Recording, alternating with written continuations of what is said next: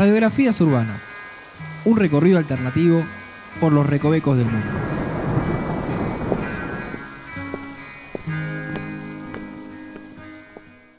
Bienvenidos al episodio número 7 de Radiografías Urbanas. Mi nombre es Noelia y estoy aquí con Andrés. Hola a todos.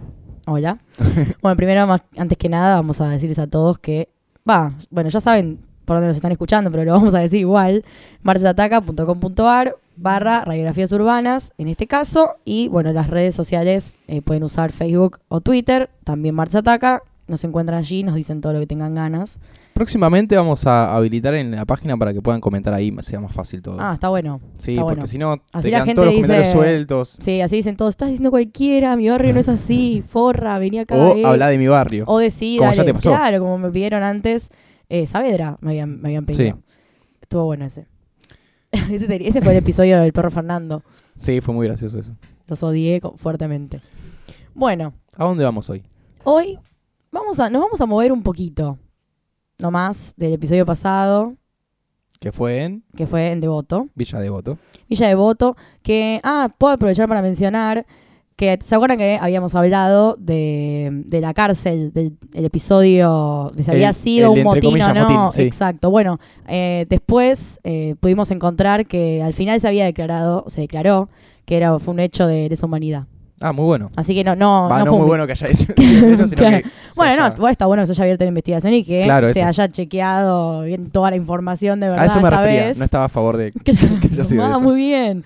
No, no, está bien. Pero sí, al final, eh, como para cerrar un poco de la- del capítulo anterior, eh, para que todos sepan cómo terminó esa historia. Que nos habíamos quedado preguntando un poco si Sí. qué había pasado. Pero sí.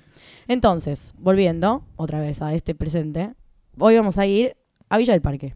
Bien, o sea que hoy vamos a ir caminando porque nos quedamos en Devoto. Vamos caminando, sí, totalmente. Pero podríamos llegar, por ejemplo, en tren. en tren. La estación Villa Exacto. del Parque de... Creo que es el tren San, eh, San Martín o Sarmiento. San Martín. No, San Martín. Ok. Sí, no, el Sarmiento es el que va de 11 para el lado de Claro, se abre. y, y toda la zona más de, de provincia. Bueno, primero, mira, el otro día me habías dejado medio en offside con el tema de los límites, ¿te acordás? Que me habías dicho, ¿y dónde que? Y yo me quedé así como, siempre los traía. Entonces, hoy te los voy a decir, primero, como para empezar de esa forma.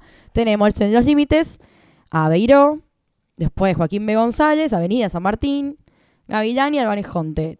Tiene como un 5, sería, eh, no 4 como suele ser, porque tiene como una callecita que creo que es, es Gavilán, que corta así Es un, un toque. pedacito, sí, sí. es solo un toque y dobla y ahí ya es como, si vivís ahí estás como en el límite de no sé en qué barrio estoy, una cosa así.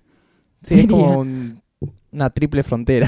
Sí, sí, sí, es muy extraño que no sé por qué tiene ese corte ahí, pero bueno, no importa. Ese es el- uno de los límites, no lo vamos a discutir. Estaría bueno, estaría bueno saber por cómo se delimitan. Tipo, hasta Sí, acá llega. Pero bueno, con interesante, los países lo- pasa lo mismo. Lo podemos averiguar. Sí, pero, ta- pero es una cosa más de la nación, Sí. entre naciones, los límites. En este caso, ¿quién decide? ¿Verdad? Muy bien. Muy buena pregunta. En algún momento tal vez alguien nos la pueda responder. ¿Quién hizo los, los límites? Porque son 48 barrios, ojo. Hay que ir delimitando. Bueno. ¿O quién hizo la división de las comunas? ¿Viste que ahora están las comunas? También. También, ¿por qué será? Bueno, eso lo podemos averiguar. Podemos hacer un episodio especial sobre Las comunas. las comunas y sus límites, una cosa así. Bueno, tenemos entonces Villa del Parque, que en realidad, bueno, antes eran unas, unas tierras más que nada de quintas. Y en, no- en 1907, se- cuando se inaugura eh, la estación Villa del Parque, que se hacía más que nada alusión a la agronomía. Porque Ajá. generalmente cuando hablamos de Villa del Parque, muchas personas también hablan de agronomía. De hecho, eh, yo en este caso las tuve que separar. Eh, Otro, otro episodio será para agronomía aparte. Pero generalmente a veces se nombran como si fuesen lo mismo. Pero bueno, porque en cierta forma tal vez previamente lo fueron, Sí. ¿no? Pero ya no. En ese caso, bueno, en un principio se, se lo denominó así, le terminó quedando más que nada el nombre por el parque, que era todo lo que es eh, la zona de agronomía, pero en realidad en un principio, en 1906, se lo había denominado cuando se empezaron a lotear los, los terrenos, más o menos hubo como un remate de ponerle 50 manzanas, una cosa por el estilo, lo habían empezado a vender como la ciudad feliz. Muy bueno. Muy atrayente, ¿no? Como, bueno, ¿querés comprar acá? Este lugar se llama Ciudad Feliz. Más Mar de Plata el nombre ese Sí, ahora. ahora-.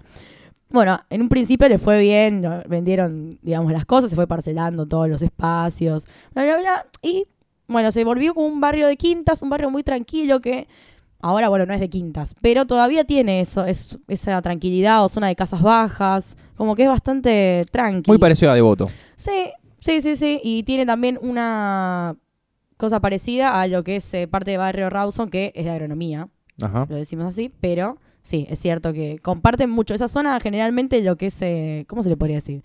Me sale como, no sé, el hábitat, ponele. No, no sé a qué te querés referir. Y como que es una zona retranca. Residencial se le dice. Residencial, exacto. Sí, porque yo no estoy acostumbrada a ese tipo de zonas, tal vez. Pero sí, es muy tranquila y la verdad que son bueno, unos suburbios, no sé. no, no son tan suburbios. No, bueno, pobre, la gente Te me falta debe odiar. suburbio a vos, Sí, me sí. falta, me falta suburbios. Bueno, por dentro tiene como cuatro microbarrios que, eh, no sé en realidad si será tan así o no. Porque viste eso, eso de a un barrio le pongo adentro, bueno, y tiene esta parte, no sé, ponele, tiene Villa Saores, después tiene Villa Juncal, Villa Doctor Fernando Ciar, y la parte del hogar obrero, que es una, fue toda una parte, un complejo, que bueno, no, fueron casas que las construyó una cooperativa que se llamaba eh, Hogar Obrero para todos los asociados, digamos. Entonces, Ajá. bueno, toda en esa zona, eh, supuestamente está dividida de esa forma, y tiene como sus intersecciones particulares, pero no, no creo que, en realidad que, no sé, No, habrá tal, diferencias. tal- tal vez tengan una razón inmobiliaria, cuan- como cuando dicen zona y te- Claro. te, nombran una, una avenida. Sí, sí, sí, en realidad O no sé, o un shopping para que te ubiques que estás por esa Exacto. zona. Tiene un shopping en esa zona, ¿no? Sí. Bueno, pero ¿sabes qué? Igual me llamó la atención de, de toda esa zona que... eh, Bueno, ya vamos a empezar a hablar un poco de, de lo- de los materiales del pasado que he traído para todos ustedes. Hay una, una leyenda que se dice por ahí que más o menos en 1907, en un terreno que estaba ubicado por ahí San Martín o ya que es casi uno de los límites, Sí. más o menos, está como medio ahí. Eh, un tipo que se llamaba Lanús, un señor, digamos, bastante, bastante plata, contrató a unos obreros para que tiraran una casa que, que Chabón compró y bueno, hicieran otra. O sea, bueno, ya fue, yo quiero hacer mi propia casa acá, construyanla ustedes. Tres obreros igual es muy poco para hacer una casa, ¿o no? Si tenés tie- tiempo y paciencia, Y, pero me parece como que son demasiado poco. Pero bueno, parece que los tipos empezaron a trabajar todo un tiempo, bien, ¿no? Y de un día para el otro desaparecieron. Oh, Y el tipo, bueno, un día ponerle fuera de la construcción, no estaban mal los chabones. les habrá pagado por adelantado. Eso pasa mucho, ojo. Y fue como, ¿qué onda estos tipos? Entonces parece que eh, las excavaciones que los chabones estaban haciendo, como para, por ejemplo, no sé, el tipo les había mandado a hacer como una casa para un sótano, vamos a decir así. Parece que las excavaciones que, estos tipos habían empezado a hacer habían coincidido con alguna cierta historia de un tesoro que habría por esas tierras y parece que estos señores obreros lo habrían encontrado y se habrían dado a la fuga sin avisar al señor Danús que tenía eso debajo de su terreno. Esta historia eh, supuestamente salió publicada en los diarios en el momento, pero nunca se supo nada de estos señores.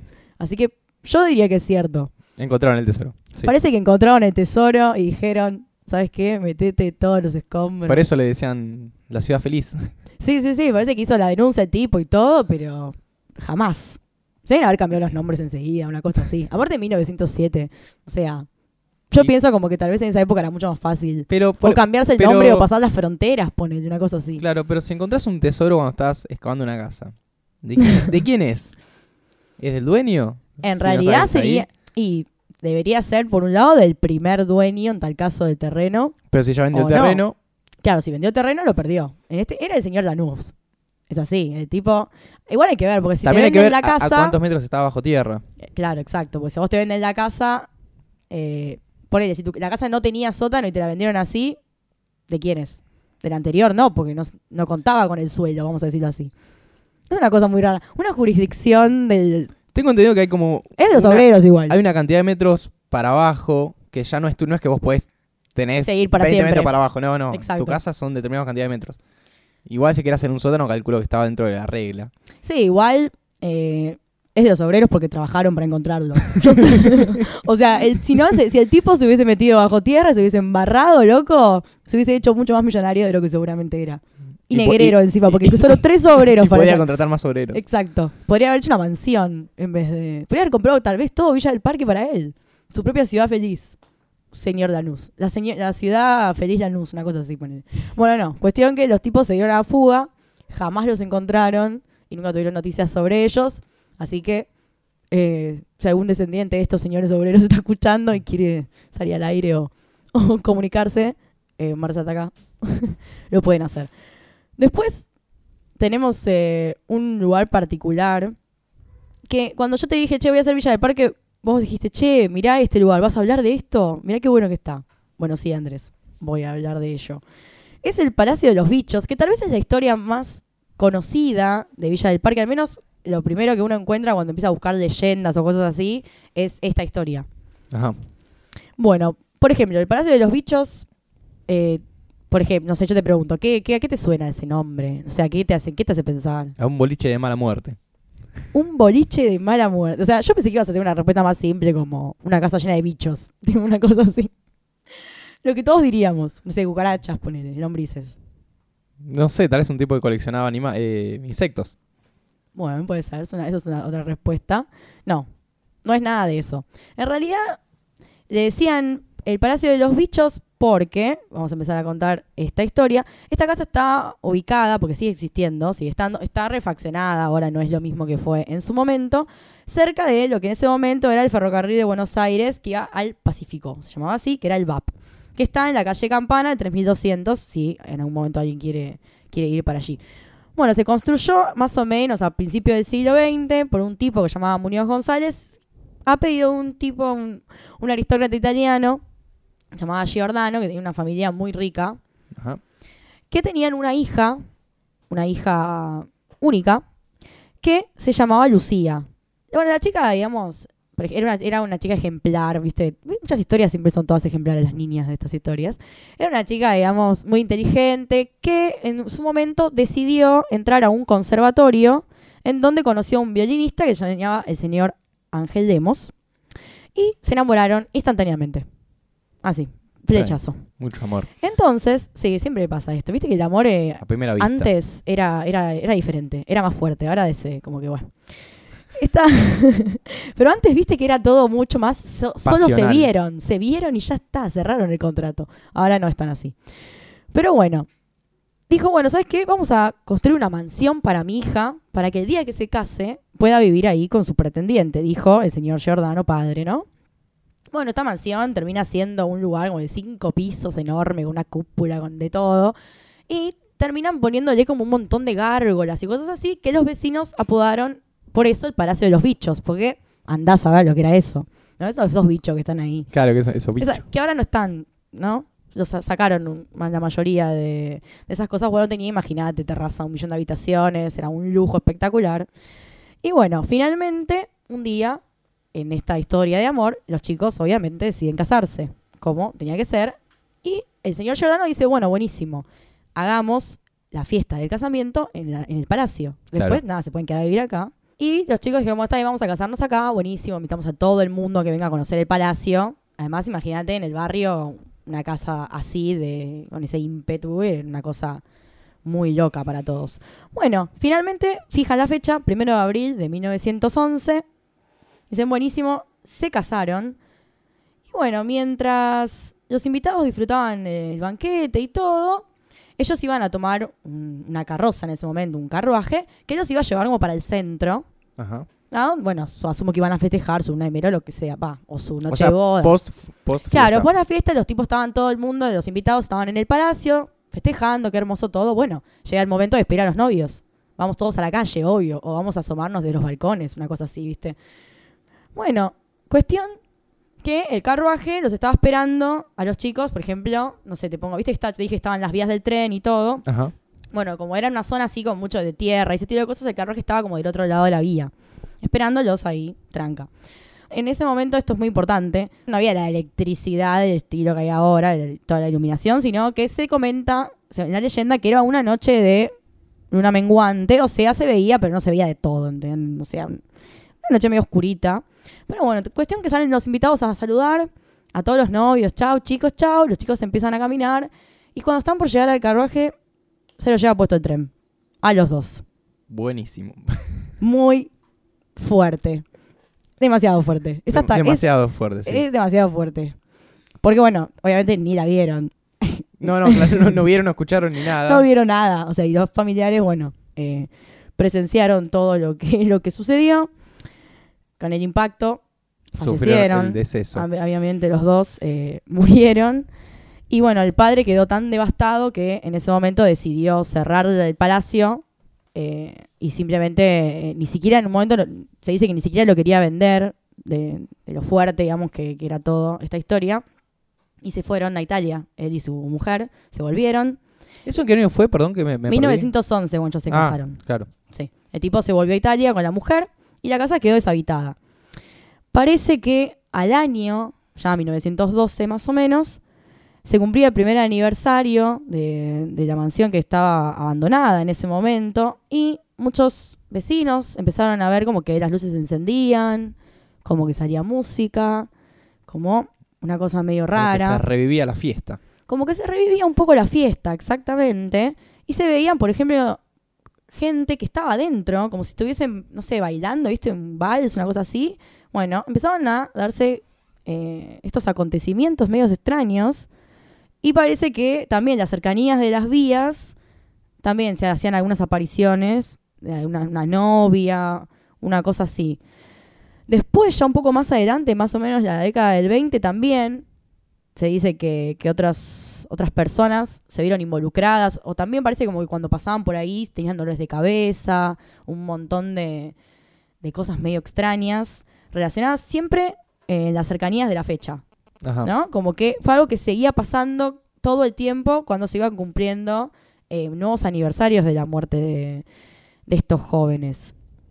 Al final parece que, bueno, cuando algunas personas compraron la casa muchos años después, eh, que se vendieron, ¿no? en realidad parece como que se dividió como una zona de departamentos, algo más así de por pisos, ¿viste?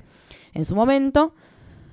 Y también los vecinos que vivían en el lugar ya escuchaban gritos, cosas raras, un poco más de, de- yo me imagino, pienso yo, de los invitados, ¿no? Porque eran los que puntualmente habían estado acto, ahí, sí. claro, una cosa así, un aura había quedado de, del horror del momento.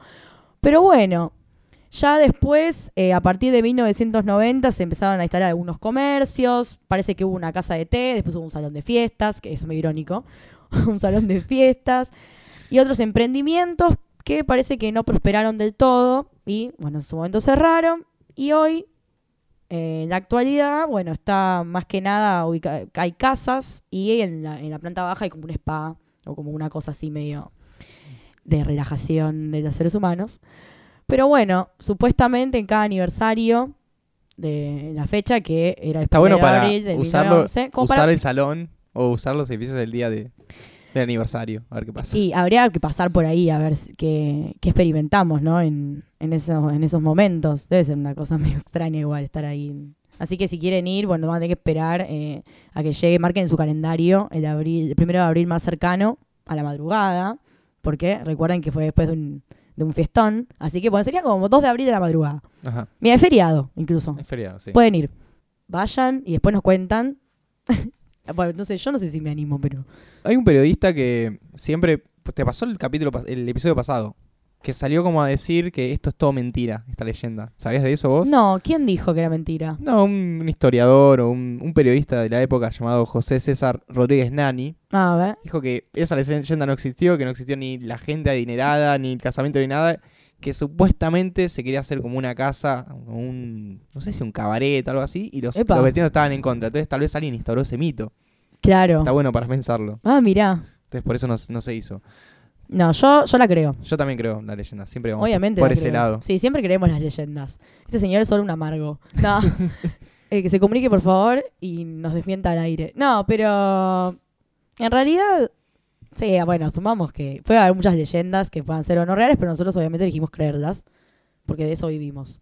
de eso vivimos, de las leyendas. Bueno, otra cosa es que el, este edificio, el, el palacio, Sí. está en el escudo de Villa del Parque. Sí, Así que es muy importante. Sí, sí, sí, es un emblema del barrio. De hecho, si uno, por ejemplo, no sé, googlea el barrio y quiere ver como qué cosas, por decirlo de una forma, icónicas se encuentra, el palacio es una de las cosas más importantes. Además porque como, eh, arquitectónicamente es un, es un lugar, la verdad que... Se parece un poco a. Lo, lo en un próximo episodio. A un edificio que hay en la boca, que también tiene como una. La torre. La torre esa que está en la boca, tiene como una cúpula. Es muy parecido. Exacto, sí, sí, sí. la torre, en donde hay otra leyenda, la torre del Sí. fantasma, ya lo trataremos. O sea, si tienes una torre con cúpula, leyenda. Sí, leyenda, leyenda siempre. Y bueno, pero para cerrar este episodio vamos a hablar de un personaje que sí existió, ya que este hombre, bueno, nos boicoteó indirectamente con su información, que a nadie le importaba. Una, ¿Te acuerdas ese programa? Tal vez nosotros lo conocimos un poco más de grandes, o... Va, no de grandes, una, la- una versión más actualizada, por decirlo de una forma. Ajá. Esa que llamaba La peluquería de Don Mateo. Sí, sí, sí, sí. Bueno, este, este señor peluquero, Mateo, está inspirado en un peluquero de Villa del Parque. Ah, mira, qué interesante. Sí, es una cosa medio extraña, pero no sé, porque tal vez no pensé que era real. Yo también pensé que era todo ficción. Que era todo ficción. Bueno, no. Igual el señor Gerardo, ojo con el señor Gerardo, que siempre, siempre tiene un, un don para encontrar cosas en cualquier parte. Sí. Más allá de que nos, nos guste o no lo que haga, es como que el tipo siempre está muy alerta para poder poner un punto de rating Sí, más. él co- tengo entendido que él con el hermano habían patentado un montón de, Sí, de sí, ideas sí. y juegos. No hicieron nada de eso. O sea, y a veces hacían pero patentaban para que otro Solo para vaya. que otro no lo haga. No, para que otro vaya y lo compre. Ah, para que lo compren. Ah, Claro. yo pensé como para que no lo puedan tocar, ponele. No, no, no, no. Sino para que. No, bueno, pero no se hicieron simplemente... ricos firmando cheques. Tienes razón. Bueno, esto está inspirado en el señor Mateo Bosikovich, Ajá. que eh, fue uno de los peluqueros más importantes de la República Argentina. Ojo, Ojo. con ese dato. Pero el tipo se instaló más o menos en los años 50 en la calle Nazarre al 1300 en un local donde tenía, había puesto su peluquería, que en su momento el negocio estaba monopolizado por unos hermanos que eran los hermanos Barbera, que trabajaban, por ejemplo, tipo de 8 a 8, una cosa así medio eufórica, digamos, y toda la gente del barrio iba ahí. Cuestión que en un momento se cansaba de esperar la gente porque eran los únicos casi peluqueros del barrio, y eran muy conocidos, está todo bien, pero bueno, tiene ganas de esperar eh, un turno tanto. Entonces, de a poquito el señor se fue haciendo su lugar, su negocio fue creciendo, le fue yendo bastante bien. De hecho, en un principio, como costaba un poco esto, el tipo había puesto un kiosco también en la parte de, de adelante de la peluquería. Entonces dicen que los primeros así concurrentes de habitués eran un grupo de jóvenes, Ajá. porque se la pasaban en el kiosquito, entonces ya después se quedaban a que les corte el pelo, ponele. Claro. Una cosa así, como los barberos tenían un montón de gente, era bueno, ya fue, nos quedamos acá, me cortan el pelo acá y me tomo una coca, ponele, con mis amigos. bueno, cuestión que en un momento, bueno, el tipo le empieza a ir bien, pero un día así, como una cosa así medio extraña, parece que dice, bueno, vio que en Córdoba el negocio de las chinchillas estaba creciendo un montón. Dijo, ya se fue, me voy. Dijo. Tiro, no sé, Claro. no sé cómo se explica esa, esa información. Dijo, ah, me voy. Pero algo decisivo iba a pasar, que es que su suegro, que vivía en un departamento por Barrio Norte, cerquita de, de Canal 9, fallece y, bueno, les queda el departamento tiene que volver. Ya fue, porque Ajá. obviamente tenían... Ahí empieza su momento de gloria, por decirlo de alguna forma, porque empiezan a, a concurrir muchos famosos y mucha gente del, del medio a una de sus peluquerías. Y así es como en un momento los señores hermanos que ya hemos mencionado, los Sofovich, ven las cosas que pasaban en la peluquería y dicen, che, esto garpa. Claro, fue con el, Estas el cuadernito historias- y anotaban. Sí, sí, sí, eh, mientras les cortaban el pelito, era como, che, esto me parece muy interesante. Y así, eh, esta idea, digamos, salió de, de las peluquerías de- del señor Mateo. Muy bueno. Sí, muy, muy raro, porque no, no sé, fue como que lo vi y eh, creo que era, para, vamos a darle la fuente, creo que es villadelparque.info, Ajá. que tiene ahí historias muy buenas y cosas de la comuna y también de Villa del Parque. Y ahí ponían esta curiosidad de un programa muy conocido de la televisión. Así que bueno, eso fue todo por esta oportunidad. No sé, espero que, que te haya gustado y bueno, a los que estén escuchando, que les agradecemos también. Les recordamos que nos están escuchando en marsataca.com.ar barra radiografías urbanas y nos pueden escribir en Facebook y en Twitter. eh, bueno, arroba marsataca o marsataca en Facebook. Así es. Así que eso fue todo. Bueno, nos reencontramos en El la próxima en otro barrio. En otro barrio, vamos a ir un poco más lejos esta vez. Bueno, dale. Dale que viene el bondi, dale. chao, chao. Chao.